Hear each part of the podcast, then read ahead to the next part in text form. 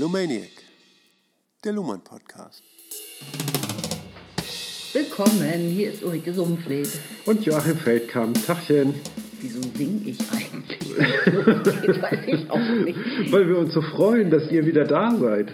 Es fällt mir so schwer, meinen eigenen Namen auszusprechen und überhaupt zu sprechen in diesen Corona-Zeiten, wo man immer so viel alleine ist. Ja, ne? Das ist ganz schön schwierig. Ähm, Homeoffice, ne? Wir sitzen alle beide den ganzen Tag zu Hause und treffen niemanden. Das ist Naja, online ab und zu, ne? online, ja. Dann ja. quassel ich auch wieder ganz schön viel, aber dazwischen ist dann ähm, also eingetrocknete Mundwinkel, haben wir immer früher gesagt am Verlag. Mhm. Wenn man den ganzen Tag nur vor sich hingeackert hat und auch nicht gesprochen hat. Ja, Das ist echt hart. ja. Ja. Was treibst du denn da so an deinem Schreibtisch? Mm, Lehrer beruhigen. ist das deine, dein, dein Beruf, Lehrer beruhigen? Warte, Lehrer, Bienen schützen und die Rente hochrocken. Das sind die Themen, die ich zuletzt gerade bearbeitet habe. Aha, interessant. Ja, und die Lehrer beruhigen meine ich, weil die alle ständig äh, von Quarantäne zu Quarantäne äh, schwanken sozusagen, weil die Männer und Frauen sind dann häufig auch noch beide Lehrer in einer Familie und die Kinder sind dann in Quarantäne, alle abwechselnd immer. Mhm. Ja, und mit denen habe ich PR-Workshops gemacht und ja, beim Bienenschutz PR-Workshops, also. Öffentlichkeitsarbeit ja, Lehrer. okay. Für Schulen. Wozu brauchen Schulen Öffentlichkeitsarbeit? Jede Schule ist heute, äh, hat eine Internetseite, hat einen Webseitenauftritt und Ja. die konkurrieren ja sogar miteinander. Mhm. Na, wir leben ja in einer Wettbewerbsgesellschaft. Ja. Geh auf diese Schule oder besuch diese Berufsfachschule oder Ja. eben auch überhaupt die Kiddies von der Straße bringen nach der Schule, weiterführende Schulen besuchen, Mhm. Berufsschulen, Ausbildungen machen. Okay. Ja, und dann ihre ganz normalen Auftritte, also äh, ob Unterricht stattfindet oder äh, der Kantinenplan, was auch immer. Wie man diese Öffentlichkeitsarbeit gestalten soll, damit sie möglichst effektiv ist, ja? Ganz genau. Ja. Ja, okay. Und Dann hattest du eben was von Bienenschützern gesagt. Was wollen die? Insektensterben, die wollen die Bienen retten. Aha, okay. Deutschland Sund mache ich auch gerne mal ein bisschen Werbung für. Also Ja. ist eine gute Initiative. Hat über 30 Partnerinitiativen in ganz Deutschland und Mhm. überall Leute, die sich für, den, für das Überleben der Wildbienen einsetzen. Mhm. Ne, die Honigbienen sind gar nicht so sehr bedroht. Und es geht, geht natürlich um Glyphosat auf den Äckern und immer weniger Freiflächen und Ja. blühen, nicht blühende Landschaften, das ist von Kohl, aber ähm, dass man den Bienen Futter bietet, den Ja. Kommunen Anreize setzt, dass die wiederum Bauern Anreize setzen, Ja. ja, zum Beispiel äh, Blühstreifen zu schaffen und solche Sachen. Okay. Oder auch einfach werde Imker Mhm. ne? oder Bundesgartenwettbewerb machen die Ja. ne? für ganz viele, also Kindergarten, Kindergärten, Firmengärten, Privatgärten, Kommunengarten und so weiter. Bienenschutz. Ne? Ohne Biene stirbt der Mensch. Also Mhm. Ja. das ist ja gar nichts Neues. Kampakt hat heute eine Kampagne gerade wieder dazu Ja. rausgehauen. Und du machst für, ähm, für diese Bienenschützer ein, äh, Kampagnenberatung, ja? Oder? Das würde ich noch nicht mal so sagen. Ähm, Das ist eine Mischung, ihr der gesamte PR-Auftritt. Wie bringt man solche Botschaften unter die Leute, dass sich jeder da ein bisschen engagieren soll und ne, dass das Ja. normal wird sozusagen. Ja. Ne, auf der Website und in Social Media und durch Kampagnen. Mhm. Ja, durch wie- dieses persönliche Engagement hinzaubern, den Leuten eine Message vermitteln. Okay. Ja, das so. Also das ist auch Kommunikationsarbeit, ne? Also man muss Total. etwas, was momentan unwahrscheinlich aussieht, in Wahrscheinlichkeit transformieren, könnte man sagen. Genau. Ja. Ganz genau. Und da geht es auch um kontrafaktisch stabilisierte Verhaltenserwartungen im Grunde, aber Ja. das äh, kann man natürlich jetzt in der PR nicht so sagen, aber äh, Luhmann hilft da auch, ne? das Ja. äh, wirklich alles zu verstehen ähm, und ganz abstrakt sich auch zu überlegen, in welcher Reihenfolge methodisch man vorgeht und so. Ja. Ja. Welches System angepiekst werden muss. Okay. Na gut. Äh, jo, was macht das jetzt hier gerade in dieser, äh, wir sind ja eigentlich bei, beim Recht. Ich habe mich jetzt völlig verausgabt hier Ja. gerade. Ich würde sagen, wir, wir steigen ein in den Text, ne? Ne, Du bist mir eine, erst quetscht du mich aus und dann willst du einfach anfangen. Ja, lass uns anfangen. Ne? Dafür für, machen wir ja den Podcast. Ne? Ich dachte mal, so ein bisschen aus der rauskitzeln, was du so treibst den ganzen Tag. Irgendwie Okay. wäre ja mal Wäre ja mal nett. Na gut, nächstes Mal bist du dran. oh Gott. ja. Zu Recht, zu Recht. Dann bin ich aber vorbereitet. um möglichst zu glänzen. Okay, it started with a Feldkamp. A Feldkamp soll ich, das heißt, ich soll vorlesen? Gut, dann mache ich das. Dann ähm, lese ich vor, ab Seite 131, das ist der Abschnitt 2 in Niklas Luhmanns Das Recht der Gesellschaft und wir befinden uns im Kapitel Die Funktion des Rechts. Die Frage nach der Funktion des Rechts wird durch die Analyse des vorigen Abschnitts auf zwei verschiedene Gleise gesetzt, je nachdem, wie man das Bezugsproblem formuliert.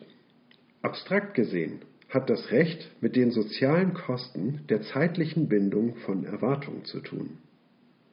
Konkret geht es um die Funktion der Stabilisierung normativer Erwartungen durch Regulierung ihrer zeitlichen, sachlichen und sozialen Generalisierung. Das Recht ermöglicht es, wissen zu können, mit welchen Erwartungen man sozialen Rückhalt findet und mit welchen nicht. Gibt es diese Erwartungssicherheit, kann man mit größerer Gelassenheit den Enttäuschungen des täglichen Lebens entgegensehen. Man kann sich zumindest darauf verlassen, in seinen Erwartungen nicht diskreditiert zu werden. Man kann sich in höherem Maße riskantes Vertrauen oder auch Misstrauen leisten, wenn man dem Recht vertrauen kann. Und das heißt nicht zuletzt, man kann in, einem, in einer komplexeren Gesellschaft leben, in der personale oder interaktionelle Mechanismen der Vertrauenssicherung nicht mehr ausreichen.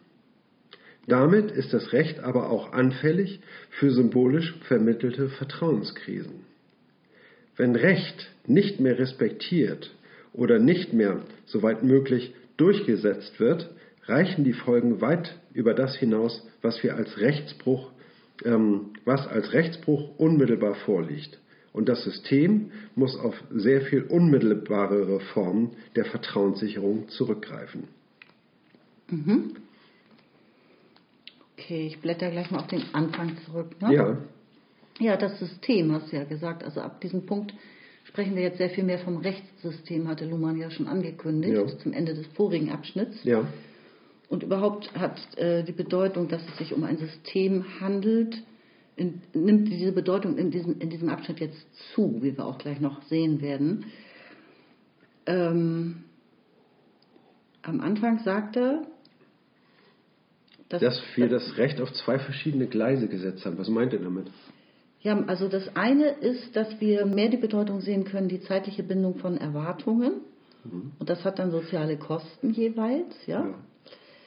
Also, und andererseits können, können, können wir auch nur darauf fokussieren oder uns stärker äh, darauf fokussieren, mal diese ähm, Stabilisierung normativer Erwartungen ganz äh, generell zu sehen. Weil ja ähm, diese Erwartungen, die werden ja generalisiert. Mhm. Ähm, und zwar in einer, also sowohl zeitlich als auch auf Was heißt denn Generalisierung eigentlich? also erstmal auf Gesetzesebene ja, werden ja Gesetze generalisieren ja auch schon, wie man sich zu verhalten hat. Mhm. Und wenn dann Urteile in konkreten Fällen gesprochen werden, dann ist es ja auch generalisiert, wie mit Rechtsbruch umgegangen wird. Da gibt es ja generelle Verfahrensweisen, so würde ich das verstehen. Es also man könnte erstmal Generalisierung mit Verallgemeinerung oder so ja. übersetzen ne? und sagen, dass das eine allgemeine Verhaltenserwartung ja. ist, ne? dass es nicht eine ähm, eine situationsgebundene Verhaltenserwartung ist, sondern eine ganz allgemeine Verhaltenserwartung. Ne? Das heißt also, dass man immer äh, ein entsprechendes Verhalten erwarten würde. Ne? Ja, und, und das hat dann eben wiederum ja natürlich eine, eine erstmal sowieso eine sachliche Dimension, das ist ja klar, weil auf mhm. sachlicher, konkreter Ebene von Themen und Fällen entschieden wird. Mhm. Und das hat dann ja wiederum eine also bindet Zeit, ja, weil wenn ein Urteil gefällt ist, weiß man, das gilt jetzt so und so lange. Und das hat dann immer auch eine, nochmal eine soziale äh, Dimension, was da auch reinkommt. Ähm, aber also was ich verstehe es so, dass die Stabilisierung normativer Erwartungen ist das, worauf Luhmann hinaus will hier. Ja. Was wichtiger ist ähm, oder was, was der wichtigste Punkt ist. Ja. das Recht stabilisiert Erwartungen ne, an die Zukunft. Ne. Das, ist der, das ist der springende ja. Punkt. Ne. Darauf geht es hinaus. Ne? Und das macht was mit dem Begriff der Norm. Genau. Und ich meine, wenn man jetzt hier am Text mal bleibt, das schmückt er jetzt ja noch mal ein bisschen aus. Man weiß dann eben, was man erwarten kann und was nicht. Ähm, und man kann Enttäuschungen gelassener, also möglichen Enttäuschungen gelassener entgegensehen im, im täglichen Leben, weil man ja so, eine, so ein Wissen hat um, um eine rechtliche Norm. Ja. Ne? Die, es, die es ermöglicht, sich so oder so zu verhalten. Genau. Das heißt also, und dieses Wissen erzeugt eine gewisse Gelassenheit ja. bezüglich der Enttäuschung, die das alltägliche Leben so mit sich bringt ne, wie er sich hier ausdrückt. Und eine höhere, also man kann besser entscheiden, ja. natürlich Zukunfts Entscheidungen, die die Zukunft betreffen. Ja, also das heißt nicht, dass man jetzt unbedingt positiv ähm, in die Zukunft äh, mhm. guckt. Ne? Das mhm. heißt also, dass man irgendwie mit rosigen Erwartungen in die Zukunft schaut, ne? sondern das heißt einfach nur, dass man angesichts einer vollkommen ungewissen Zukunft ähm, etwas gelassener in die Zukunft schauen kann, ne? weil man ähm, äh, weil das Recht mit seinen Normen, die es enthält, gewisse Erwartungen ähm, ja, stabilisiert oder gewisse Erwartungen freisetzt, die einen ähm, wissen lassen, womit man rechnen kann. Ne? Ja. Und ähm, das, genau. das erzeugt eine, eine gewisse Las Gelassenheit. Ne? Mehr, mehr aber auch nicht. Ne? Ich meine, das sieht man ja gerade beim ganzen Klimakrisenthema, mhm. ähm, dass das Recht das nicht einfach mal so regeln kann, wie ne, wie, wie, das zu lösen wäre. Mhm. Und äh, im Moment sind die positiven Zukunftserwartungen da sehr gering in der Gesellschaft. Ja. Und äh, die ganze Corona-Krise tut ein Übriges dazu, dass sowieso die Zukunft so ungewiss ist zurzeit. Mhm. Ne? Nicht, nicht ja. rechtlich, aber allgemein. Ja. Wir haben ja momentan mehrere Katastrophenszenarien ne? und diese Katastrophenszenarien erschüttern unsere Erwartungen, ne? sodass wir voll vollkommen unklar sind, genau. was jetzt genau passieren wird. Ne? Wir wissen nicht nur äh, nicht, was mit dem Klima passiert und wir wissen nicht nur nicht, was mit ähm, Corona, mit dieser Pandemie passiert, mhm. ne, ob sie uns alle dahin raffen wird oder nicht. Na, also das scheint jetzt, im Moment sieht es so aus, als wenn ein Impfstoff gefunden wird und, äh, und die Situation wieder in geregelte Bahnen kommt, okay. Aber ähm, das zieht weitere Kreise. Ne? Das zeigt uns eben, ne? wir können uns äh, nicht mehr auf die Wirtschaft in dem Sinne verlassen, ne, wie, sie, ähm, wie wir sie kennen, sondern die Wirtschaft muss komplett umstrukturiert werden. Also jetzt angesichts dieser Klimakrise. Ne. Wir können nicht so weiter wirtschaften, sondern wir müssen alles umstrukturieren. Ne. Wir müssen wahrscheinlich komplett umdenken. Ne. Auch E-Mobilität ist äh, nicht die Lösung, wie es aussieht, sondern es ist mit zu vielen Problemen behaftet. Ne. Wir müssen nach noch grundsätzlicheren äh, Umdenkungsformen Ausschau halten. Ja, also äh, hohe, hohes Maß an Umwälzungen und eben wenig Zukunftssicherheit im genau. Moment. Ne? Ich würde aber gerne noch mal was zum Text jetzt hier sagen. Das war auch zum Text, ja, was ich gesagt habe. Ja, ne? Also das, ähm, das, es bedeutet auch, dass man in einer komplexeren Gesellschaft leben kann, mit der wir es mhm. ja definitiv zu tun haben. Und in dieser Hyperkomplexität, die einen auch als Individuum so völlig überfordert, ähm, bietet bieten rechtliche Normen und auch Normen allgemein eben Entscheidungsgrundlagen, ne? Erwartungssicherheit für die Zukunft. Ja. Und er sagt, äh, dort in einer Gesellschaft, die so komplex ist, in, komplex ist sie auch in dem Moment, wo personale Mechanismen der Vertrauenssicherung nicht mehr ausreichen. Ja, also von, von Mensch zu Mensch irgendwas besprechen oder von Gruppe zu Gruppe oder ja. interaktionelle Mechanismen. Also zwischen ja. Organisationen. Oder das, das hieße also, das Recht macht was möglich. Das Recht macht möglich, dass man ähm, innerhalb der ganzen Gesellschaft ne, gewisse Erwartungen stellen kann. Mhm. Ne? Das heißt also, dass ich nach, nach München fahren kann und da äh, Interaktion mit irgendjemandem aufnehmen kann und mit gewissen Erwartungen dahin fahre und ähm, gute Hoffnung sein kann, dass diese Erwartungen ähm, auch erfüllt werden oder dass man die gleiche Erwartung hat, dass man gegen sich ge miteinander versteht und weiß irgendwie, mhm. welche Erwartungen der jeweils andere hat ne, und dass man äh, so interagieren kann. Ne? Mhm. Und das ermöglicht das Recht. Ne? Das heißt also, dass man ähm, in einer dass man nicht darauf angewiesen ist, dass man sich versteht, dass man sich ähm, persönlich äh, nahe gekommen ist und, ein, und Vertrauen gewinnt und dass man ähm, oder dass man irgendwie das Parteiprogramm der CSU gelesen hat oder sowas in der Art. Ne? Davon ist es überhaupt nicht abhängig, ne? sondern es gibt diese Rechtsnormen und die ermöglichen es, eine Interaktion stattfinden zu lassen, die unabhängig davon ist. Ja. Und das heißt also, und diese Gesellschaft ermöglicht einfach mhm. eine sehr viel höhere Komplexität, beziehungsweise ist es mir durch das Recht möglich, in einer sehr viel komplexeren Gesellschaft zu leben, was dasselbe ist. Ja, richtig. Und dann spricht er davon, dass das da, äh, durch diese Ausdifferenzierung aber auch anfälliger ist für Vertrauenskrisen. Und da sagt er hier, das sind also für symbolisch vermittelte Vertrauenskrisen. Was kann ich, wie ist das zu verstehen, symbolisch vermittelt? Also ähm, man kann ja, niemand kann sich hinstellen und, und sagen, ich vertraue dem Recht nicht mehr, oder, ne, weil das Recht ist gar nicht anfassbar. Ja. Ist ja kein Gegenstand, dem man denn dieses nicht mhm. Misstrauen zuschreiben könnte. Mhm. Ne, und das ist das damit gemeint, also symbolisch vermittelt. Also das, das Recht selber ist ja ein symbolisch generalisiertes Kommunikationsmedium, mhm. kann man sagen. Ne? Symbolisch generalisiert heißt, es, ist, ähm, es verlangt qua seiner, äh, seiner begrifflichen Definition eine gewisse Gültigkeit, ne, die einen Glauben an dessen Gültigkeit voraussetzen. Ne, und, ähm, und diesen Glauben voraussetzen äh, ermöglicht es, rechtliche Kommunikation erfolgreich zu führen. Ne? Ja, und, und, es steht symbolisiert die Zukunft. Wenn jetzt aber ähm, dieses Symbol des Rechts beschädigt wird, Ne?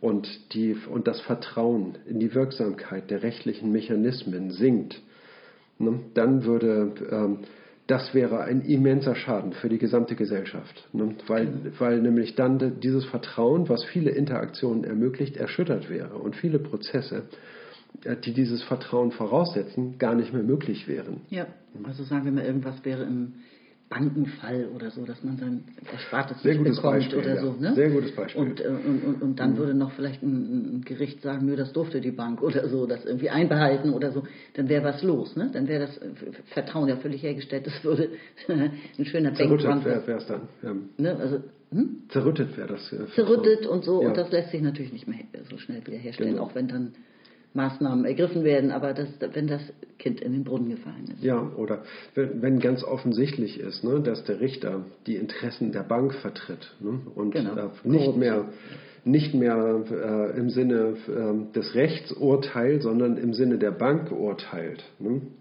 Ja. Das heißt also, das Recht hat irgendwie ein, ähm, ist ein autopoetisch geschlossenes System. Ne? Und das ist funktional ausdifferenziert und, äh, und das Recht antwortet in letzter Instanz immer nach dieser Prämisse seiner funktionalen Ausdifferenzierung. Mhm.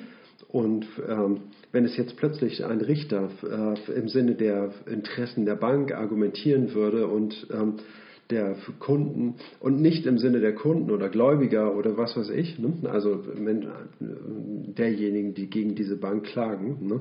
dann wäre natürlich das Vertrauen der Bank, äh, das Vertrauen in das Recht erschüttert. Ja. Ja, er spricht hier nochmal ganz im letzten Satz, ne, spricht er nochmal, ähm, ich lese diesen Satz, letzten Satz noch einmal vor.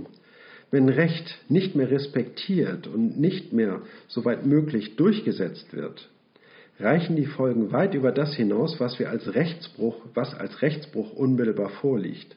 Und das System muss aus, auf sehr viel unmittelbarere Formen der Vertrauenssicherung zurückgreifen. Ne?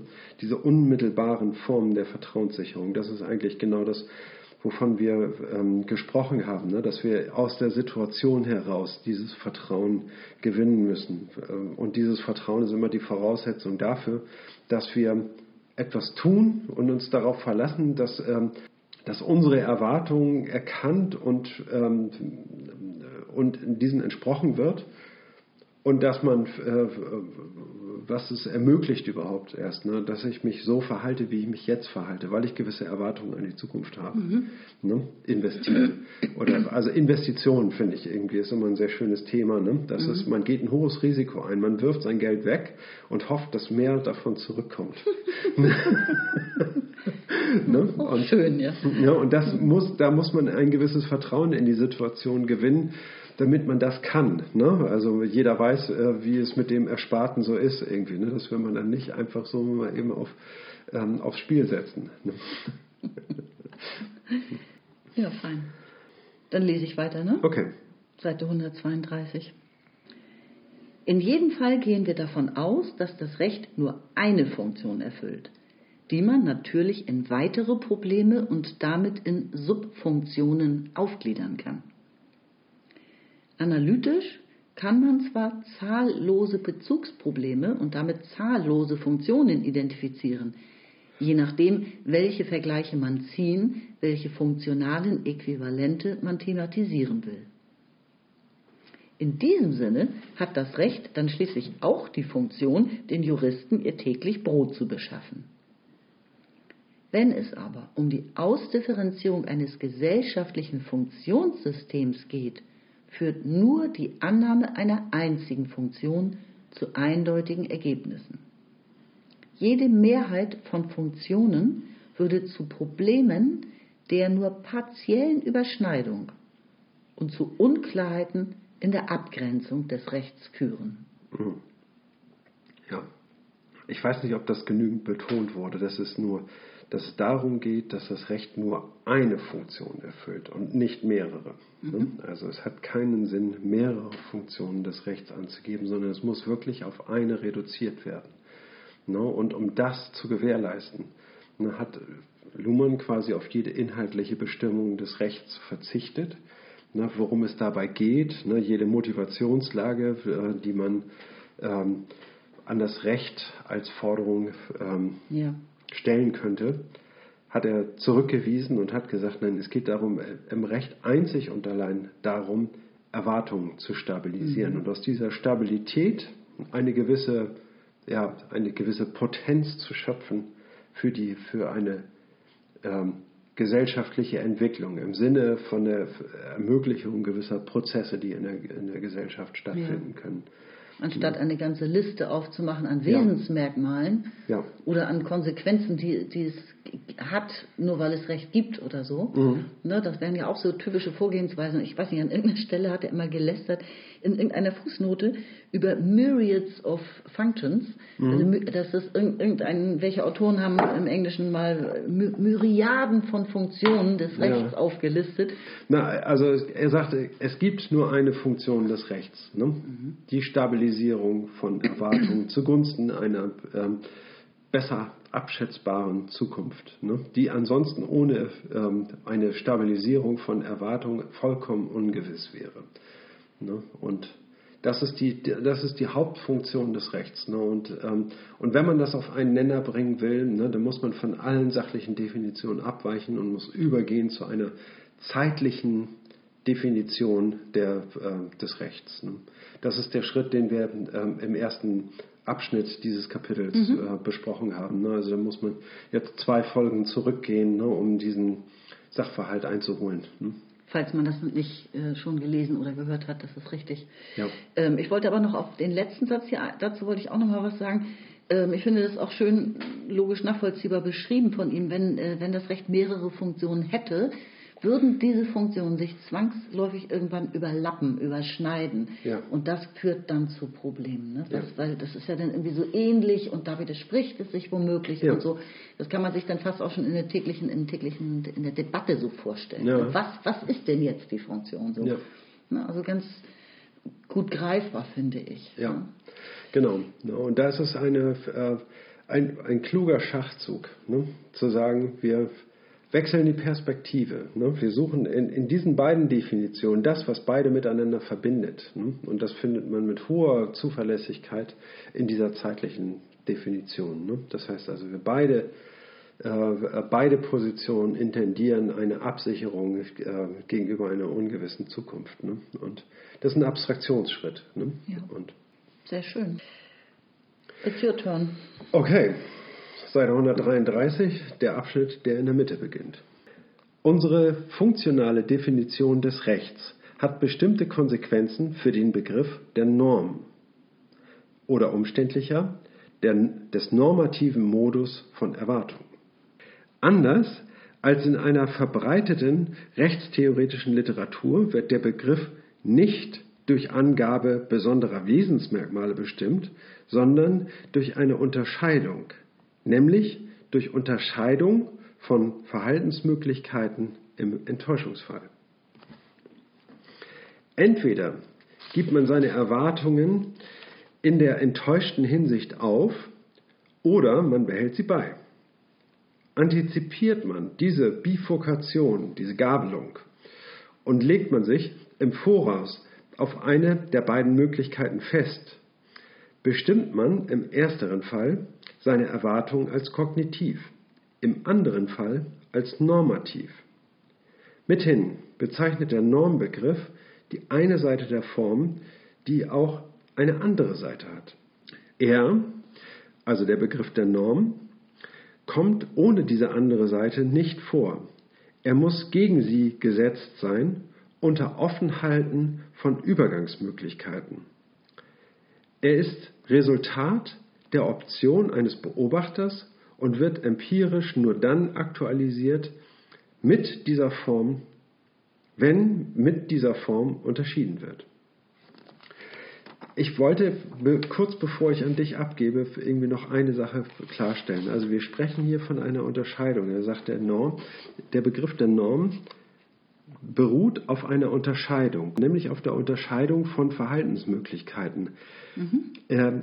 Also der Satz heißt, ne, da bin ich dreimal drüber gestolpert, bis ich es am Ende dann doch verstanden habe. Und deswegen finde ich, ist es absolut wichtig, dass man das hier nochmal ein bisschen ausführt. Ne? Anders als in einer verbreiteten rechtstheoretischen Literatur wird der Begriff nicht durch Angabe besonderer Wesensmerkmale bestimmt, sondern durch eine Unterscheidung, nämlich die Unterscheidung von Verhaltensmöglichkeiten im Enttäuschungsfall. Jetzt könnte man denken, dass, äh, dass äh, der Unterschied zwischen diesen äh, verschiedenen mhm. Varianten, wie man sich im Enttäuschungsfall verhalten kann, dadurch ist der Normbegriff nicht definiert, sondern im Unterschied zu den Verhaltensweisen im Enttäuschungsfall insgesamt. Ne? Das heißt also, äh, wir haben so den einen Fall, wo wir davon ausgehen, dass unsere Erwartung nicht enttäuscht wird. Ne? In dem Fall würden wir dem zu, würden wir uns an diese Norm halten und würden diesen Weg weitergehen.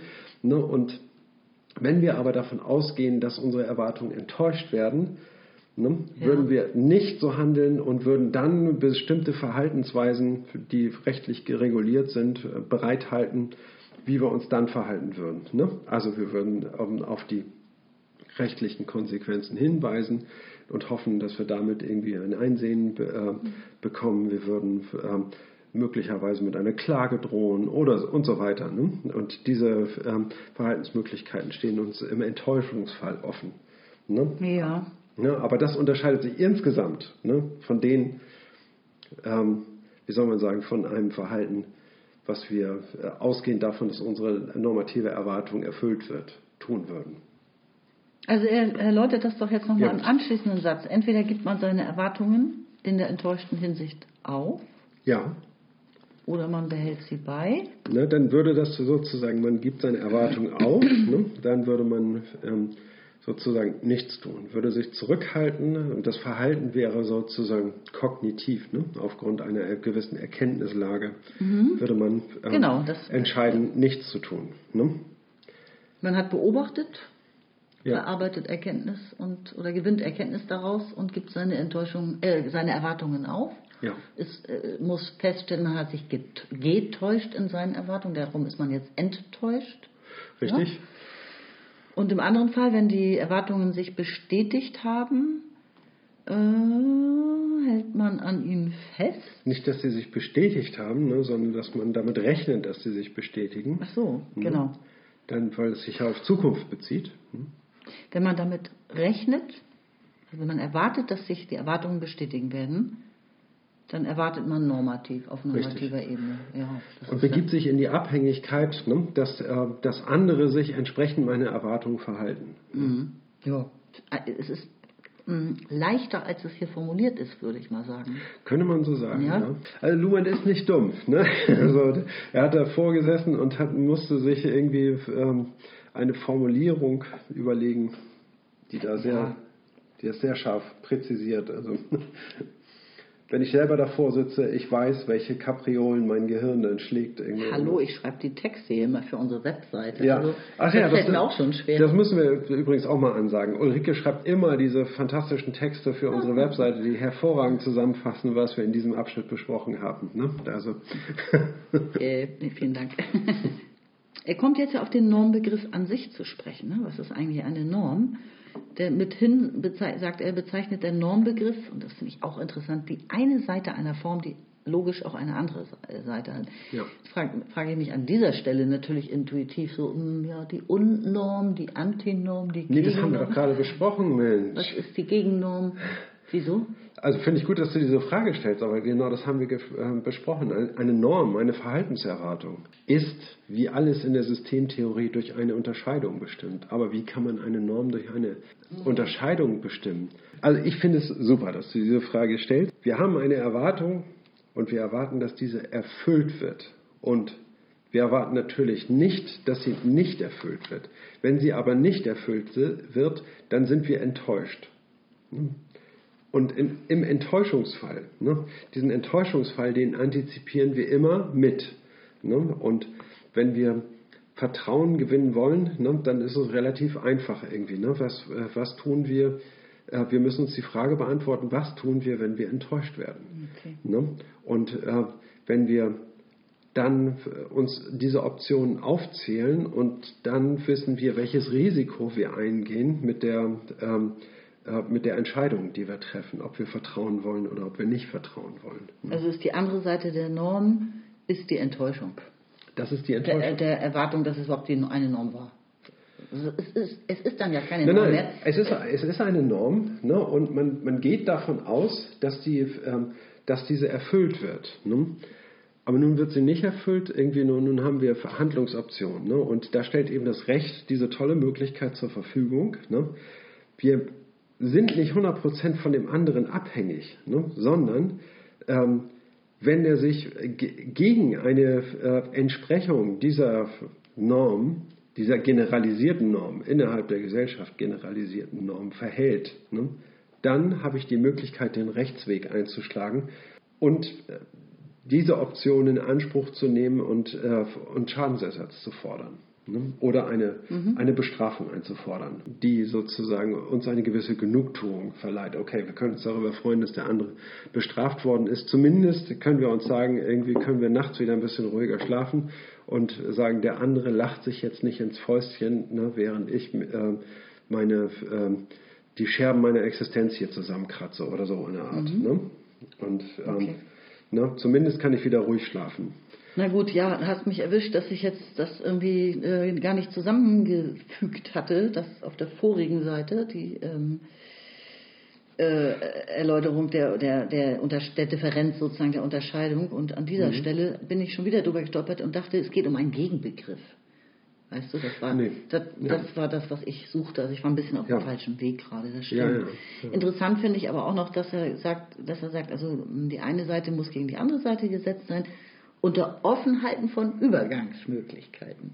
Das finde ich Mhm. auch mal so einen netten Hinweis. Also weil eine Grenze, die gekreuzt wird, Ja. wird ja gekreuzt. Also es gibt einen Ja. Übergang, ja, es gibt einen Weg dorthin sozusagen. Ja. Ne? Da ist ein- eine Bewegung drin. Genau, das wird komplett offen gehalten, ne? wie, man, ähm, wie man jetzt von der anderen Seite, von der frohen Erwartung hinüberkommt äh, zur Enttäuschung. Ne? Also wie dieses Crossing sich vollzieht, ist ganz egal. So, ne? Man hat sozusagen, wenn man auf der anderen Seite steht, hat man diese und jede Möglichkeiten und Handlungsoptionen. Ne? Genau, und er, dieser Normbegriff, sagt er, ist Resultat der Option eines Beobachters. Mhm. Also es wird von außen beobachtet und wird empirisch aktualisiert, wenn, mit- wenn mit, dieser, äh, mit dieser Form unterschieden wird. Ja. Einhaltung der Norm oder Ja. Enttäuschungsfall. Ja, okay. Wobei das keine gleichwertige Unterscheidung ist. Nur bei einer Norm geht man natürlich immer davon aus, dass, dass man dieser Norm entspricht. Ne? Und das heißt also der eine Fall. Ne, naja, das ne? kommt ja jetzt im nächsten Absatz, dass es auch ja. Normen gibt, die unbekannt sind. Habe ich ja schon mal darauf hingewiesen an anderer Stelle. Mhm. Es gibt viele Normen, die, von, äh, die, die werden einem erst bewusst, wenn sie verletzt werden. Mhm. Das ist richtig, ja. ja also wir okay. diskutieren ja nicht von morgens bis abends alle darüber, was eigentlich unsere Normen sind.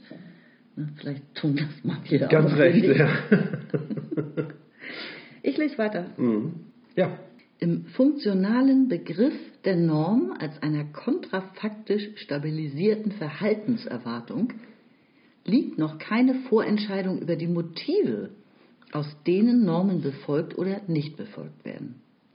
Im Gegenteil, gerade davon muss abgesehen werden, wenn die Norm ihre Funktion erfüllen soll. Die Norm mag befolgt oder nicht befolgt werden, weil sie unbekannt ist. In Klammern, ihre Bekanntgabe könnte Widerstands- oder Umgehungsmotive wecken.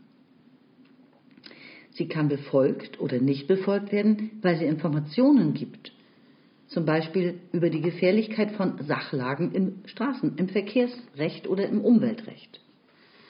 Und dann nicht befolgt werden, weil man eigenen Informationen mehr traut als denen, die mit der Norm übermittelt werden. Es mag, aber die Fälle werden selten sein, eine Rolle spielen, ob man die Norm für begründet hält, legitim und so weiter. Oder nicht. Oder auch, ob die Norm sich mit moralischen Wertungen im Einklang befindet oder in dieser Hinsicht neutral oder gar moralwidrig beurteilt wird. Ein Verhalten kann auch ohne jede normative Regulierung, zum Beispiel aus Interaktionszwängen heraus, so ablaufen, wie es erwünscht ist. Und wenn man den Verlauf beeinflussen will, sind nicht nur Normen, sondern in erster Linie wohl positive Anreize oder auch spezifische Unsicherheiten das naheliegende Mittel. Ja, die Motive, warum eine Norm befolgt wird oder nicht, hm, die seien ganz und gar dahingestellt. Hm. Also das sind ähm, die Motivationen, warum man eine Norm befolgt, irgendwie sind, ähm, sind unwesentlich für, den, äh, Funktion, für die funktionale Bestimmung des Normbegriffs im rechtlichen Sinne. Super. Punkt. Haken. Dankeschön. Check. ja, wirklich. Ja. Und dann diese herrlichen Beispiele alle, ne, die auch total einleuchten, finde ich. Ja. Ne, also man kann sich ja völlig normgerecht verhalten, ohne irgendeine Ahnung gehabt zu haben, dass das jetzt die Norm war. Ja. Ja, also man, sagen wir mal, du bist völlig im Ausland dahin geblieben. Einfach, weil man es ge gewohnt ist, weil man es gar nicht anders ja. gelernt hat. Ne? Ja. Befolgt man alle Normen so, ne? alles ist gut. Ne? Mhm. Und, äh, oder man befolgt sie nicht, irgendwie auch eben aus denselben Gründen, aus Unwissenheit, ne, weil man dachte, das wäre in Ordnung. So, ne? ja. Und Glück gehabt. ne, ich habe ja auch mal einen Rechtsstreit erlebt, irgendwie, ne, in gewisser Weise äh, sehr schmeichelhaft, auf der anderen Seite auch schmerzhaft. und zwar habe ich ein, ein Wahlplakat der AfD entfernt, irgendwie, wo es um, um Ausländerhetze, meines Erachtens um Ausländerhetze ging. Irgendwie. Es ging darum, irgendwie, dass man diesen Emigrationsbetrug ähm, verurteilt und eine Position, die von der AfD so geäußert äh, wurde, ne, dass man die Emigranten, die über das Mittelmeer nach Europa pflichten, als, als ähm, ja, Sozialflüchtlinge oder um Sozialbetrüger, Sozialbetrüger als Sozialbetrüger ja. bezeichnet hat. Ne? Und, und, das vor einem Flüchtlingscamp. Ne? Und, das, und diese Schilder hat man direkt vor einem Flüchtlingscamp aufgehängt. Und, ähm, und dann habe ich auf dem Weg zur Arbeit, als ich das Plakat entdeckt habe, beschlossen, dass ich es auf dem Nachhauseweg von der Arbeit entfernen werde. Und das habe ich auch getan. Und dann ging spontan hinter mir das Blaulicht an. Eine Polizeistreife hat mich doch wirklich also auf frischer Tat ertappt und ähm, Und das hat eben auch Rechtskonsequenzen gehabt. So, ne? Und ich habe dann mit, äh, also es gab dann so ein Schlichtungsverfahren, dass es, äh, Verfahren, dass es nicht bis zum ähm, Rechtsprozess kommt und äh, ich musste eine Geldstrafe zahlen. Aber ich habe mit dem, äh, mit dem Staatsanwalt, der in dieser Sache da aktiv geworden ist, weiß ich gar nicht, ob es ein Staatsanwalt oder Richter war, das weiß ich gar nicht genau. Irgendwie. Auf jeden Fall habe ich mit ihm verhandelt. du hast versucht, einen Deal zu machen. Ich habe ne? versucht, einen Deal zu machen und versucht, meine Strafe runterzubringen. der Sachverhalt war war Sachbeschädigung. Tja, und ich dachte nun irgendwie in einem, einem moralisch garantiert legitimen Sinne gehandelt zu haben und dass es äh, doch auch von Seiten des Rechtssystems da irgendeine Einsicht geben müsste, aber die kam überhaupt nicht, sondern einfach nur der Sachverhalt, der, der äh, Strafbestand der Sachbeschädigung genau. ist da verhandelt worden. Und du hast ne? wirklich gut argumentiert mit Luhmann, ne? Also, das ist aber nicht angekommen. ja, genau. Und so funktioniert das Rechtssystem. Ne? Und eigentlich muss man sagen, ja, ganz gut, dass es so funktioniert. Irgendwie, ne? Ansonsten könnten ja alle politischen Motivationen sage ich mal, irgendwie so durch das Rechtssystem durchgeschaukelt werden. Ne? Aber so funktioniert es nicht. So, ne? Wenn man ein Schild kaputt macht, muss man das bezahlen, ganz einfach. Oder bezahlt man Strafe, auch eine Strafe dafür, dass man es beschädigt hat, irgendwie was verboten ist. Ruhiger Sünder. Aber es war wirklich nicht äh, zu verargumentieren. Also ich habe da völlig auf Granit gebissen. naja. Ja, schöne Story. Okay, also die Motive mhm. ne, haben hier nichts zu suchen, da wir die versuchen, die Funktion des Rechts zu bestimmen. Ja, warum man sich an eine Norm hält oder nicht an eine Norm hält, irgendwie sind völlig gleichgültig. Ne? Dann kommen wir jetzt zu den Erwartungen von Sanktionen. Ja. Liest du weiter? Ja, Seite 134, der letzte, die letzte Zeile. Und natürlich wirken Sanktionserwartungen sich aus.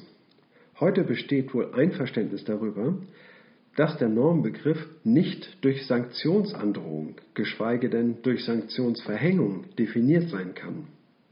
Aber gleichwohl gehört die Aussicht auf Sanktionen zu demjenigen symbolischen Instrumentarium, an dem man erkennen kann, ob man im Sinne des Rechts erwartet oder nicht.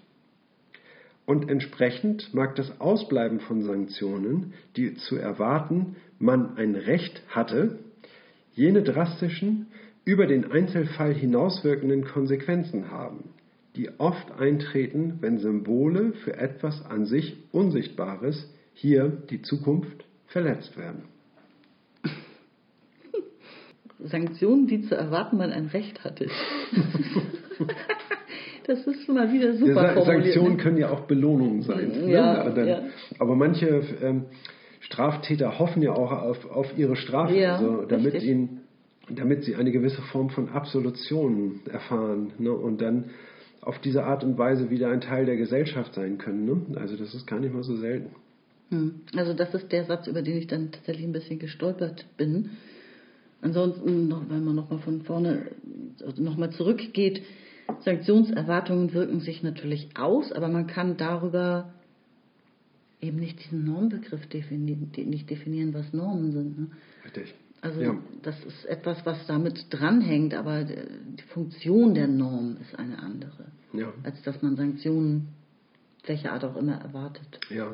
Es geht um diese stabile Zukunfts Stabilisierung der Zukunftserwartungen, ne? aber nicht, nicht Stabilisierung von, von, von Sanktionserwartungen. Ja.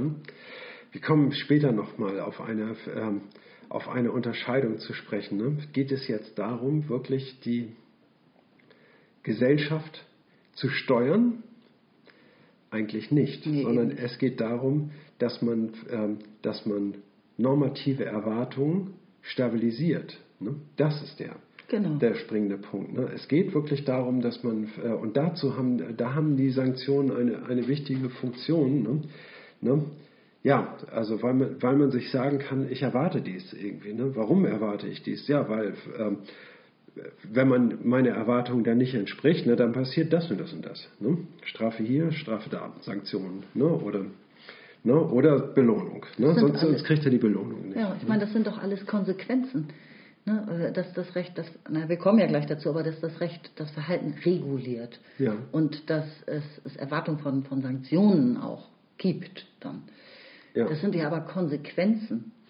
der Tatsache, dass es Ja. Recht gibt. Es ist ja nicht die Funktion des Rechts. Angenommen, eine Norm hätte keinerlei Sanktion, ne? Dann kann man davon ausgehen, dass alle sagen, irgendwie, boah, Kavaliersdelikt kann man so machen, kann man so machen. Hm. Die ne? Norm Ist- gibt es dann gar nicht. Ist keine wirkliche äh, Verhaltenserwartung. Mhm. Ne? Also mir fällt jetzt kein Kavaliersdelikt ein, aber es gibt solche Kavaliersdelikte. Ne? Das ist eigentlich eine Ordnungswidrigkeit Ja. oder ein Rechtsbruch, ne? aber ähm, da sieht jeder Richter großzügig drüber hinweg und meistens werden diese Verfahren eingestellt. In so einem Fall irgendwie kann man davon ausgehen, dass sich kaum jemand daran hält. Ne? Und dass man eben auch diese, dass diese Verhaltenserwartung ne, ja, destabilisiert ist, ne? dass, sie, äh, dass man es eigentlich nicht erwarten kann, dass man dieser Norm noch entspricht. Ja. Und deswegen gehört, die, gehört das schon dazu. Es gehört dazu, aber wenn man jetzt zum Beispiel in einem Workshop säße und sagt, was suchen wir? Wir suchen eine neue Norm für irgendetwas, Mhm. ja? Und du willst, du willst irgendwie so eine Norm versuchen, künstlich zu kreieren. Ja. Du würdest immer die Norm suchen. Du würdest sagen, wie können wir denn jetzt diese Norm versuchen herzustellen?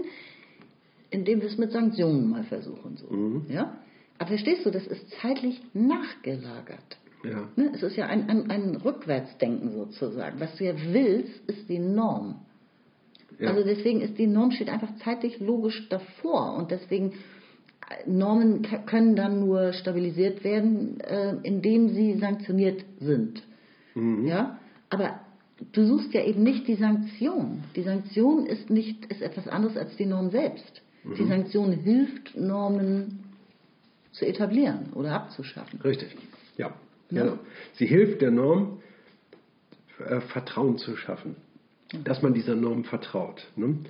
Sie ist aber kein, sie dient aber nicht dem Zweck, ähm, das Verhalten zu steuern. Das wäre zu viel. Das wäre zu viel, sondern Ja. das ist wiederum eine Konsequenz. Ja. Das ist eine, in meinen Augen, es- steht hier so schlicht nirgendwo, aber Genau. für mich ist das eine schlichte Konsequenz. Ja, richtig. Eine Konsequenz. Ja, genau. Letztlich ist so eine Norm ja auch äh, im Enttäuschungsfall kausal konditioniert. Ne? Wenn dieser Norm nicht entsprochen wird, Genau. dann Punkt, Punkt, Punkt. Ne? Und ähm, das ich ist, auch so, ja. ne? Ja. Gut, dann äh, reiten wir mal weiter in Richtung Verhaltenssteuerung. Hier in diesem Absatz noch nicht, aber Mhm. ja, Seite 135. Viele Rechtstheorien stellen Befolgungsmotive der einen oder anderen Art ab, kommen damit aber auf abschüssiges Gelände. Ohne die empirische Relevanz dieser Fragen und ihre Bedeutung für eine Normpolitik zu bestreiten, muss doch daran festgehalten werden, dass die Funktion der Norm nicht im Dirigieren von Motiven liegt. In Klammern, da wären zu viele Zufälle und zu viele funktionale Äquivalente im Spiel, sondern in einer gerade dagegen absichernden, kontrafaktischen Stabilisierung. Die Norm verspricht nicht ein normgemäßes Verhalten, sie schützt aber den, der dies erwartet. Sie gibt ihm damit zugleich Vorteile in der Interaktion an die Hand, besonders in Fällen, wo die Norm selbst nicht umstritten ist. Sie begünstigt auf vielfache Weise ihre eigene Durchsetzung. Ob Normen gegen eine massiv anders gerichtete Realität durchgehalten werden können, ist eine Frage, die erst von dieser Theorie sinnvoll gestellt werden kann. Die Frage der Menschenrechte, lanciert in einer Gesellschaft mit Sklaverei, mit massenhaften Enteignungen politischer Gegner, mit drastischen Einschränkungen der Religionsfreiheit, kurz in der amerikanischen Gesellschaft von 1776, zeigt, dass es möglich ist.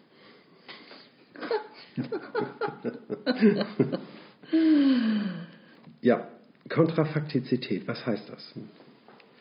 Das heißt, dass, dass wir eine Erwartung stellen, obwohl mit etwas anderem zu rechnen ist. Das heißt also, wir haben die Erwartung, Ja. dass uns ähm, der Kunde das Geld auszahlt, obwohl er es gerne behalten würde. Er würde das Geld definitiv gerne behalten, ne? aber wir erwarten, dass er uns das Geld gibt. Hm? Aus Gründen. Ja. Ne? Und das ist die, ähm, äh, eine, in gewisser Weise diese paradoxe Situation. Ne? Also wenn wir von der Realität ausgehen, mhm. ne, dann würde er uns dieses Geld nicht geben. Ne? Aber ähm, wir haben die Erwartung, dass er uns das Geld gibt. Weil, und das wird uns ja, durch das Recht nicht garantiert, aber durch das Recht ähm, wird es ähm, wie soll man sagen, wird es unterstützt, wird diese Erwartung unterstützt. Ne? Das ja. Recht sagt, uns steht dieses Geld zu. Ob er uns das Geld dann tatsächlich gibt, ist dadurch nicht gesagt. Genau, das ist der wunderschöne Satz, die Norm verspricht nicht normgemäßes Verhalten. Ne? Ja. Das kann natürlich enttäuscht werden, aber immerhin schützt sie den, der dies erwartet. Es sch ne? schützt den, der dies erwartet, ganz genau. Ne? Du kannst davon ausgehen, nicht andauernd übers Ohr gehauen zu ja. werden, von, in welcher Hinsicht auch immer. Ja. ja. Und das meint genau dieser Begriff der kontrafaktisch stabilisierten Verhaltenserwartung. Mhm. Es ist davon auszugehen, dass das und das passiert, ne, aber dennoch erwarte ich etwas anderes.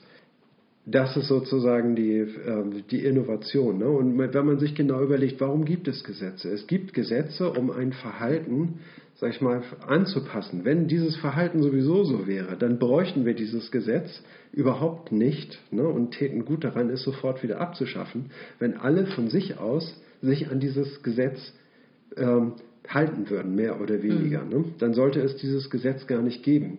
Ne, weil es ist ja auch immer eine Einschränkung von Verhaltensmöglichkeiten. Naja. Ne? Ja. Nicht nur Einschränkungen, da kommt er gleich auch noch zu. Da ne? kommen wir auch noch drauf ja. zu sprechen, ne? aber ähm, es ist auf jeden Fall so, äh, ein Gesetz tut der Freiheit nur selten gut, ne? weil, es, ähm, weil es ja tatsächlich äh, Verhalten einschränkt. Ne? Wenn alle sich von sich aus ne?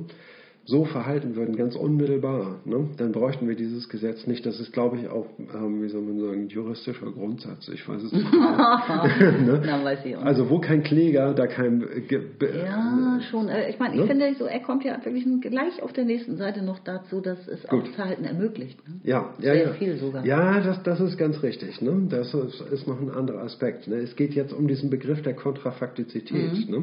Das heißt also, Gesetze sind immer eigentlich kontrafaktisch demokratisch aufgestellt, weil wenn sie es nicht wären, dann bräuchte man dieses Gesetz ja schließlich gar nicht. Ne? Mhm. Ne? Okay, und dann fragt er noch, dann, ein zweiter Gedanke ist ja auch noch, kann es denn sein, dass, also obwohl die Fakten alle dagegen sprechen, dass etwas dann doch Realität wird und Einzug hält und verweist da auf ähm, diesen Widerspruch zwischen den Mensch, der Erfindung der Menschenrechte in, den, in, in, in Amerika von, des 18. Jahrhunderts in einem totalen ist ja. ein Unrechtsstaat, ne? also, ja, der sich da einiges leistet. Ja, ähm, ja es ist möglich, Normen einzuführen, obwohl es die Fakten dagegen sprechen. Es werden die Menschenrechte eingef ähm, eingefordert und insbesondere werden diese Menschenrechte eingefordert für die Sklaven. Ne? In einer in einer Gesellschaft, die durch und durch verseucht ist, ne, wie das Amerika von 1776, ja, das muss man auch mal laut sagen. ne, also die, ähm, Amerika hat diesen Teil ihrer, äh, seiner Geschichte noch überhaupt nicht aufgearbeitet. Und dennoch sind in dieser Gesellschaft die Menschenrechte eingeführt worden. Wie ist das möglich? Ne, wie kann das Rechtssystem die Menschenrechte ähm, in das Recht aufnehmen und da in gewisser Weise eine, äh, eine Rechtsgarantie übernehmen. Ne? Naja, aufnehmen. Obwohl, ja. obwohl das der Realität in keinster Weise, bis heute in keinster Weise entspricht. Ne? Und es ist möglich. Ne? Diese Erwartungen können legitimerweise mhm. gestellt werden, auch in den USA. Ob sie erfüllt werden, ist genau. leider Gottes eine andere Sache. Genau. Ja. Okay. Ich glaube, wir marschieren weiter, ne? Ja. Seite 135. Letzter Absatz. Das damit angesprochene Problem der Durchsetzbarkeit von Normen kann also als Stabilitätsbedingung der Normprojektion behandelt werden. Ohne jede Aussicht auf Erfüllung lassen sich Normen schwer durchhalten. Wenn man darüber hinausgehend die Verhaltenssteuerung selbst als eine zweite Funktion des Rechts ansieht, kommen sehr viele und ganz andere funktionale Äquivalente ins Spiel als bei bloßer kontra kontrafaktischer Erwartungssicherung. Und es ist schwer zu sehen, wie mit Bezug auf diese Funktion ein autopoetisches System zu operativer Schließung gebracht werden könnte. Ja, hier kommt er zum autopoetischen System ne? und operative ja. Schließung auch nochmal ähm, zu sprechen. Aber ich, warte mal, wenn ich auf den Anfang zurückgehe. Also ich hätte einen guten Satz, den ich einfach dazu gerne loswerden würde. Bitte? Ähm, es geht darum, dass man sich versteht. Es geht nicht darum, dass man, äh, dass man das Verhalten des anderen in irgendeiner Weise garantieren will, sondern es geht darum, dass man sich begegnet, dass man sich versteht, dass man weiß, welche Erwartungen der andere hat und, ähm, mhm. und dass ich weiß, äh, ja, welche Erwartungen der andere hat. Ne? Also dass man gegenseitig weiß, welche Erwartungen ja. der jeweils andere hat. Ne? Darum geht es, ne? dass das in der Kommunikation eine tragende Rolle spielt. Mhm. Es geht nicht darum, das Verhalten des anderen zu garantieren, denn das kann man nicht garantieren. Mhm. Ne? Das, ist, das ist der springende Unter, äh, der entscheidende Unterschied, der hier gemacht wird. Ja, schwer einverstanden. Ne? Das angesprochene Problem der Durchsetzung von Normen, ne? das sind die Stabilitätsbedingungen. Letztlich hat natürlich das, wenn man das nicht durchsetzen kann, ne, dann destabilisiert das natürlich auch die Erwartungen, das ist ganz klar. Ne? Also, ne? aber letztlich geht es nur darum, diese Erwartung zu stabilisieren mhm. und nicht das, äh, das Verhalten auch durchzusetzen. Völlig richtig. Und wenn, ich meine, hier sind die Myriaden verborgen, finde ich. Wenn man nämlich auch Verhaltens, bloße Verhaltenssteuerung abstellen würde mhm. und darin Funktion, die, die Funktion nennen des Rechts sehen würde, dann kommst mhm. du zu diesen Listen. Dann kommst du zu diesen ja. Büchern, die Schweine interessant sind aber eigentlich weißt du auch gar nicht so ganz, worum es gerade geht. Ja. Ne? Weil, weil es ja so viele Funktionen gibt. Ja. okay, soll ich ja. den nächsten längeren Absatz machen oder willst du den noch auch noch lesen? Das war so kurz, dann liest den nächsten noch auch noch. Gut. Ebenso wenig legt uns die Bestimmung der Funktion des Rechts als Einrichtung und Stabilisierung normativer Erwartungen in einer anderen Hinsicht fest, die es ebenfalls mit dem Verhaltensbezug des Rechts zu tun hat. Man stellt sich Recht oft als Einschränkung der Verhaltensmöglichkeiten vor. Ebenso gut kann das Recht aber auch die Funktion der Befähigung zu einem Verhalten übernehmen, das ohne Recht überhaupt nicht möglich wäre.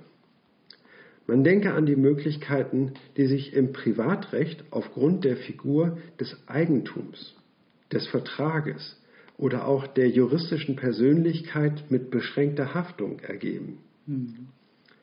Aber auch das, wie immer, rechtsstaatliche Verwaltungsrecht ist nicht gut als Beschränkung der Willkür eines souveränen Machthabers zu begreifen, sondern ist heute mehr denn je ein Recht, das konditionierte Handlungsvollmachten erteilt, die es ohne das Recht gar nicht geben würde. Mhm.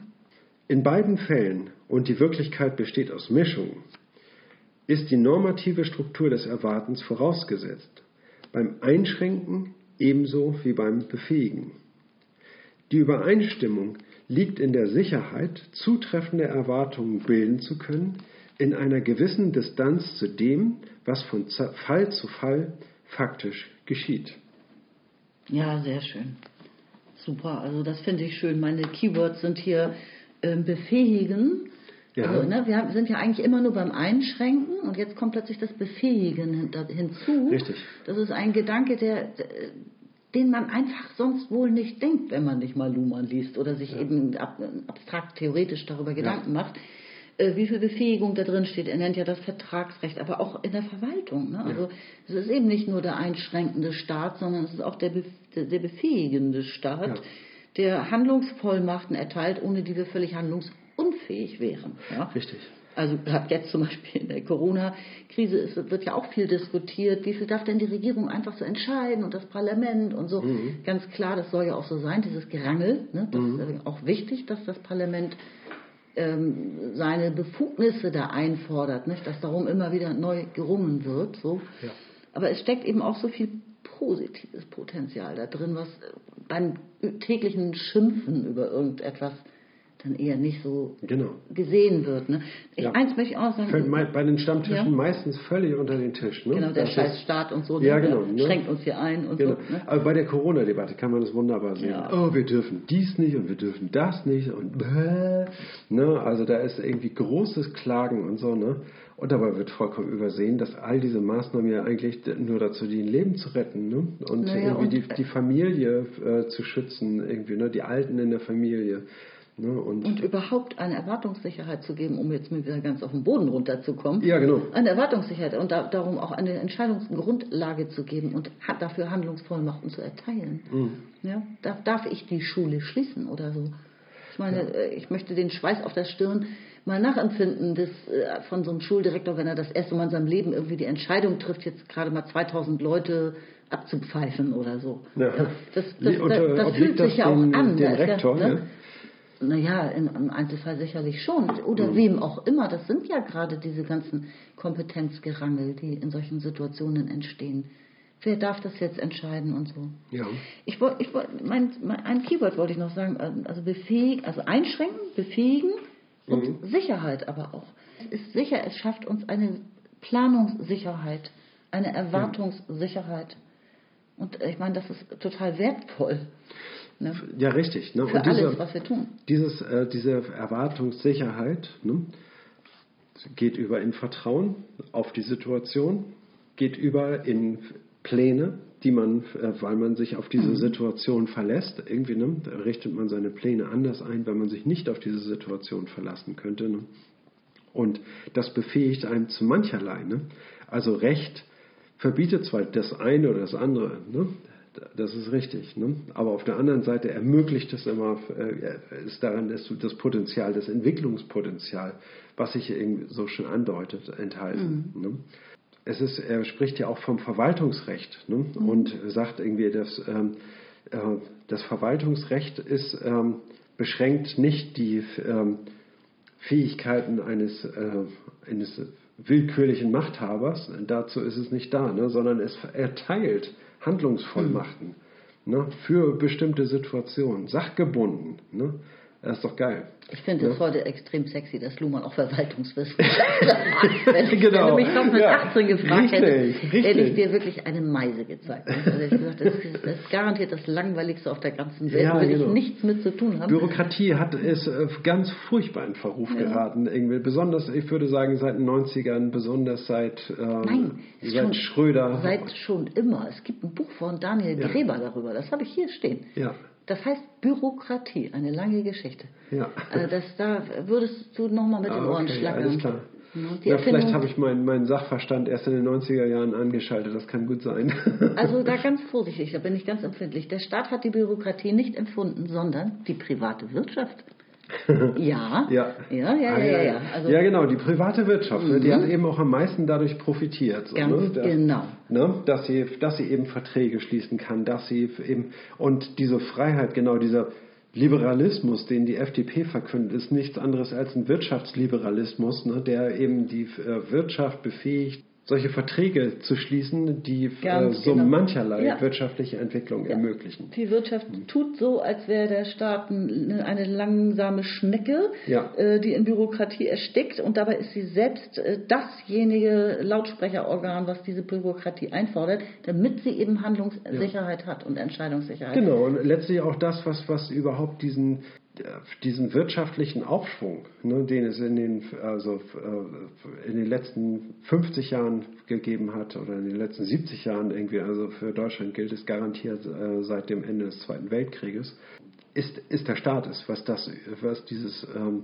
diesen wirtschaftlichen Erfolg überhaupt erst ermöglicht hat. Ne? Durch, diese, durch diese Rechtssicherheit. Das ist ganz, das ist garantiert. Also da, daran gibt es überhaupt keinen Zweifel, Ja, ja. Ne, dass das so ist. Die Bürokratie kommt aus den Kontoren, so hieß Ja. es ja früher. Und aus dem ne Neoliberalismus irgendwie, ne? oder beziehungsweise der äh, Neoliberalismus, der tönt immer herum, dass der Staat die Wirtschaft behindere dabei, ne? durch, durch staatliche Regulierung. Ne? Dabei geht es überhaupt nur darum, dass man ähm, all diese, ähm, diese Bestimmungen, die den Wettkampf ermöglicht haben, alle wieder abschafft, irgendwie, um sich Privilegien, also individuell Privilegien zu sichern. Ne? Ja. Ja, das ist alles Storytelling. Kann ich echt nur so zusammenfassen. ja, genau. Wir müssen aber zum Finale für heute kommen, denke ich mal. Ja, gut, alles klar. Dann würde ich sagen, gehen wir über zum nächsten Absatz. Seite 136. Auch in einer weiteren Hinsicht weichen wir von der traditionellen rechtstheoretischen Behandlungsweise ab. Wir bestimmen das Recht nicht durch eine besondere Art von Normen, also nicht nach Maßgabe eines Essenzenkosmos. Der sich in Gattungen und Arten gliedert. Normen sehen wir vielmehr als Form einer allgemeinen Stabilisierungsfunktion an, die eine spezifische Rechtsqualität nur dadurch gewinnt, dass sie als Rechtssystem ausdifferenziert wird. Das ist eine Konsequenz der Theorie autopoetischer Systeme, die postuliert, dass Systeme dieses Typs ihre eigenen Elemente und über sie ihre eigenen Strukturen selbst erzeugen. Selbstverständlich gibt es zahllose normative Einschränkungen ohne Rechtsqualität, so wie es ja auch zahllose Wahrheiten ohne wissenschaftliche Qualität oder zahllose Güter, zum Beispiel saubere Luft, ohne wirtschaftliche Qualität und viel Macht ohne politische Qualität gibt. Die Funktionssystem Bildung zieht aus dem gesellschaftlichen Alltagsleben nur die irgendwie problematischen Erwartungen heraus. Sie reagiert nur auf eine sich im Laufe der Evolution steigernde Unwahrscheinlichkeit des Erfolgs von Kommunikationen. Und dann bilden sich autopoetische Systeme im Hinblick auf Steigerungsmöglichkeiten, die an schon vorhandenen Strukturen ablesbar sind. Deren evolutionäre Ausdifferenzierung setzt, wie wir noch sehen werden, vorbereitetes Terrain voraus. Gerade deshalb differenzieren sich dann aber auch autopoetische Systeme gegen die Selbstverständlichkeiten des Alltags. Mhm. Oh, den finde ich so schön, den Absatz. Ja, der ist toll. Der ist toll. Ne? Das ist in gewisser Weise ein, ein Finale. Ne? Also wir haben es zunächst mal in, in der früheren ähm, rechtstheoretischen Ausgangslage, haben wir es mit einem, wie Luhmann es sagt, Essenzenkosmos zu tun. Da sind Normen, sage ich mal, sachlich definiert und, äh, haben, und sachlich begründet ne, und haben ähm, diesen und jenen Inhalt. Ne? Und davon, ähm, von der Sache her, lässt sich das Recht nach Luhmanns Ansicht nicht begründen, ne? sondern mhm. Luhmanns äh, äh, Auffassung ist in dieser Weise, ne, die, ähm, das Recht ist in der Kommunikation zu fundieren und zwar, wenn wir kommunizieren, ne, dann müssen wir unsere wechselseitigen Erwartungen gegeneinander ausdifferenzieren. Ne? Und mhm. darin liegt das Potenzial, ne, dass wir abstimmen, wovon wir ausgehen können irgendwie und wovon wir nicht ausgehen können. Ja. Ne, dass das genau äh, gegeneinander bestimmt ist. Ne? Und von der Sache her ist da, äh, kriegen wir keine gescheiten Antworten. Also die ne? Sache wären ja konkrete Fälle ne, auf diese Ebene. Ja. Ne? Das wäre so, als wenn man die Funktion des Journalismus darüber bestimmen wollte, dass man eben sich fünf bestimmte Artikel vornimmt und über die streitet oder ja. so. Ne, das ist diese Oberflächenebene. Ne? Ja, genau. Ne? Also da, also und äh, das Recht kann, kann so nicht begründet werden. Ne?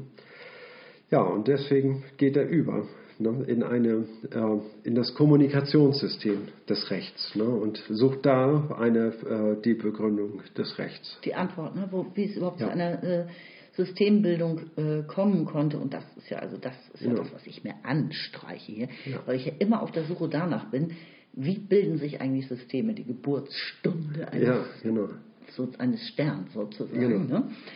Wir haben es mit, mit vielen rechtlichen Erwartungen zu tun, ne, die sich aus irgendwelchen ähm, Gründen herausgesponnen haben oder auch rechtlich sogar etabliert haben. Ne, und, ne, und das heißt also, wir befinden uns da in, in einer Gemengelage ähm, der ganzen Situation. Ne.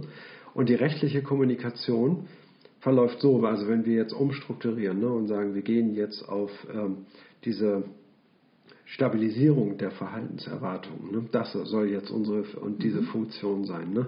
Und jetzt gehen wir, sage ich mal, diese Gemengelage ähm, des Rechtssystems an ne? und ähm, das ist im Grunde ganz unproblematisch, ne? diesen ähm, Umschwung zu vollziehen. Ne? Und weil man, weil man eben genau weiß, irgendwie das läuft darauf hinaus, dass wir uns, äh, dass wir problematische Erwartungen, ne?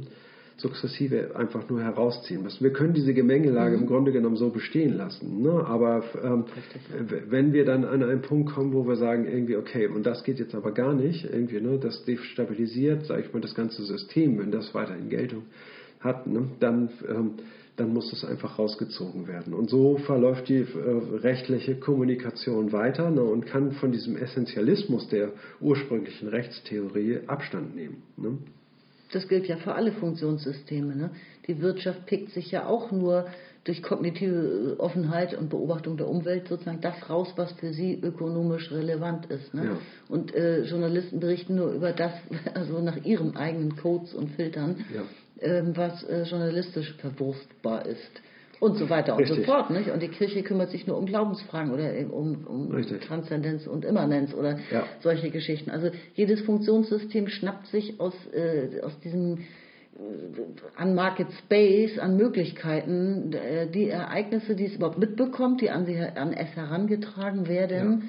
und verarbeitet es dann nach seinen eigenen internen Normen eben. Also auch Beobachtung und interne Normen, diese Richtig. kognitiv offen und normativ geschlossen. Ne? Ja. Also, und so läuft es überall. Und man hält Ausschau ne? nach, nach Möglichkeiten ne? nach Möglichkeiten, ja. die, sich, die sich andeuten ne? und die dann ähm, in dieser Gemengelage irgendwie sind, vielleicht auch ähm, Sachverhalte zu erkennen und, ähm, und wo man sagt irgendwie, ah, da steckt Entwicklungspotenzial drin irgendwie. Ne? Wie können wir das, ähm, wie soll man sagen, wie können wir das, das herausarbeiten so, und herauskristallisieren? Ne? Mhm. Dass, äh, und das, diese Möglichkeiten liegen eben auch im Rechtssystem begründet, ne? dass man Verhaltenserwartungen in eine bestimmte Richtung ähm, ähm, fördert. Ne? Dass, naja, man diese, das dass man diese, dass man diese Ahnung, dass man diese Ahnung, sage ich mal, irgendwie zu einer, zu einer Hoffnung werden lässt. Ist das nicht eher die politische Ebene? Also das sehe ich jetzt nicht so im Rechtssystem. Das ist für mich sehr politisch. Ja, das ist richtig, das ist politisch. Scheiße. Ja, ja okay, na gut. Also ich meine, weil ich überlege jetzt gerade, ah, welche Urteile könnten wir mal fällen, oder? Also das, das ist Politik, oder? Naja, ich meine, es ist immer im, äh, im Prozess eine, eine Begründung zu finden. Ne? Eine, ähm, und, Natürlich, das stimmt. Ne? Das, also es ist ständig eine, eine äh, lange Suche nach Begründungen ne? und, äh, und diese Argumente tragen, ne? dass dann letztlich darin eine die Entwicklungsmöglichkeiten oder die Hoffnungen liegen, ne, die verborgenen Ahnungen und Hoffnungen äh, einer Gesellschaft. Ne. Und das Rechtssystem kann die auch auf Grundlage des, des bestehenden Gesetzes äh, sich entwickeln lassen. Ne? es geht ja um die, um die Erwartungen so, ne? Und es erfüllt einen ja, na, wenn jetzt irgendwie das Verfassungsgericht ähm, sag ich mal, äh, spektakuläre ähm, Urteile fällt, äh, sieht man also, ich meine, wir haben ja neulich ähm, diesen äh, Ferdinand von Schirach-Film hm. gesehen, wo es darum geht, irgendwie, dass diese dass es nicht legitim ist, äh, dass die Autonomie und Selbstbestimmtheit des Menschen ähm, höher steht als der Schutz des Lebens. Und das Stichwort Sterbehilfe. Stichwort Sterbehilfe, ja. Ne? Und dass man ähm, und dass man selber bestimmen kann, äh, äh, ob man sein Leben beenden möchte oder nicht. Ne? Ob das, ob die Autonomie des Menschen so weit reicht. Ne? Das ist ein innovativer Schritt. Das heißt also, es wird ähm, das Leben wird dadurch neu begriffen. Ne? Die, ähm, die Autonomie und die Freiheit werden dadurch neu begriffen. Das eben kann das Rechtssystem ähm, ja, auch das intern. Natürlich spielen Urteile und eben die Richterinnen auch eine ja, Rolle. Die spielen eine wichtige ja, Rolle. Ihre Überzeugungen ja. und ihre eigene Geschichte, die sie geschaffen haben, durch Urteile. Ne? Und zwar nicht durch Willkür, ne? sondern dadurch, dass sie im Sinne ähm, der Funktion des Rechts folgen. Ja, absolut. Also dein, dein Hinweis war natürlich nochmal ganz wertvoll und super, dass du nochmal gesagt hast, wir befinden uns hier in einem Kommunikationssystem. Wir springen rein sozusagen in so eine Ebene, es geht um Kommunikation, es müssen Erwartungen stabilisiert werden, in diesem Fall im Recht.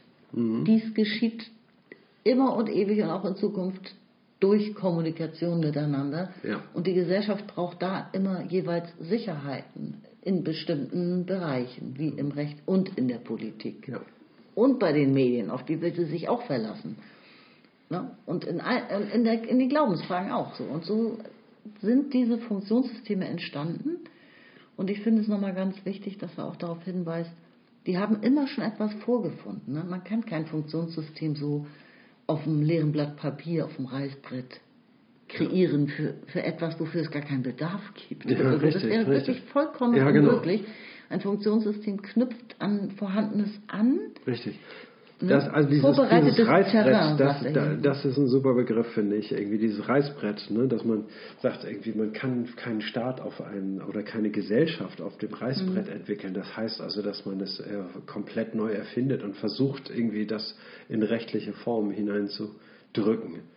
So geht es überhaupt nicht, ne? sondern man muss mit, äh, immer ausgehen von den, ähm, von den allgemeinen Erwartungen ne? und daran muss man arbeiten. Man muss sich, sage ich mal, an diesem gesellschaftlichen Kommunikationsprozess beteiligen.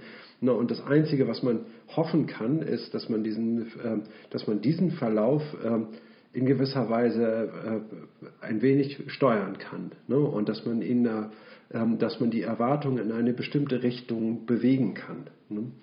Nur so. Auf der ent- Basis von Kommunikation, die Genau. dann auch empirisch beobachtbar ist. Ne? Genau. Also die, Also jeder Reißbrettentwurf, würde ich sagen, ist zum Scheitern verurteilt. Ja, ne? Man kann nur, äh, sag ich mal, diese, ähm, diesen Kommunikationsprozess ne, durch kluge, gute Argumentation, ne, durch, eine, ähm, durch fundierte Beiträge, die Menschen überzeugen, ne, kann man äh, Verhaltenserwartungen verändern. Ne? durch neue Unterscheidungen, die man dann geschickt einführt. Richtig, genau. Das ne? ist ja mein Job. Ja, ne? und genau das, das ist das Rechtssystem. Und so funktioniert die Evolution des Rechtssystems ne? und die, ähm, die Autopoiesis des Rechtssystems, ne? in dem die Anschlussfähigkeit immer gesucht wird. Ja. Sehr schön. Wie, ich hab, hatte, wurde vorhin ja brutal abgewürgt, als ich bemerken Oh, wollte. Entschuldigung. Ähm, nein, ich das? nein, ich wollte nur sagen, ich, ich sammle immer alles von Luhmann in einem Spezialpaper, ähm, was er über Systembildung schreibt, über die Voraussetzungen, wie Systeme entstanden sind. Ne? Weil ich, das finde ich so Ja. faszinierend. Ich habe ja immer noch die Hoffnung, dass sich irgendwann ein eigenes Protestsubsystem der Gesellschaft, mit dem die Gesellschaft sich selbst hilft, die Probleme zu lösen, die durch ihre Funktionsprobleme entstanden sind, äh, dass sich das bildet. Ein Korrektursystem. Ja, ich habe jetzt natürlich schon dazugelernt und weiß, es ist nur, ein, äh, nur möglich auf der Ebene eines Subsystems im System, das seine Grenzen im System gegen das System richtet. Richtig, zieht, ja? ja, genau. So, und deswegen, da bin ich, da lande ich dann immer bei den Alternat sogenannten alternativen Medien. Die bezeichnen sich Ja. selbst völlig unzutreffend als alternativ, Ja. wozu auch immer, ja. Damit geht es schon los. Also ich bin der Meinung, es gibt dieses Subsystem im Mediensystem längst. Mhm. Die Akteure haben es nur nicht erkannt. Aber die Zeit ist günstig dafür, eigentlich daraus was zu machen. Naja, und unter diesen, Ja. ne, also nicht, dass ich will, ich schwär, will hier gar nicht schwärmen von alternativen Medien, so ist das nicht zu verstehen. Mhm. Aber äh, das Mediensystem hat sich längst gespalten, ohne dass das diskutiert wird. Mhm. Ja, das wird so im Großen und Ganzen so mit so einer Abstraktionsebene gar nicht gesehen, Mhm. nicht besprochen. Niemand beobachtet das irgendwie. Mhm. Ja. Deswegen sammle ich diese Anzeichen von Systembildung, was Luhmann dazu sagt, das ist verstreut in vielen Ja. äh, Werken von ihm. ja. Ne, in Gesellschaft der Gesellschaft Band 2, erstes Kapitel oder zweites, da sagt er was über Subsysteme. Das ist ähm, sehr lesenswert in diesem Zusammenhang. Ja. Hm, Beim nächsten Mal geht es irgendwie weiter mit Sitten. Ja, es geht weiter vor allem mit, da werden wir nochmal auf eine moralische Debatte uns einlassen müssen. Und da freut sich wahrscheinlich André, einer unserer eifrigsten Zuhörer und äh, auch Diskussionsteilnehmer, der uns schon viele Beiträge geschickt hat. Äh, der wird äh, mit Sicherheit jetzt die Ohren spitzen oder ganz besonders im nächsten Abschnitt äh, oder im nächsten, in der nächsten Folge Nummer 29.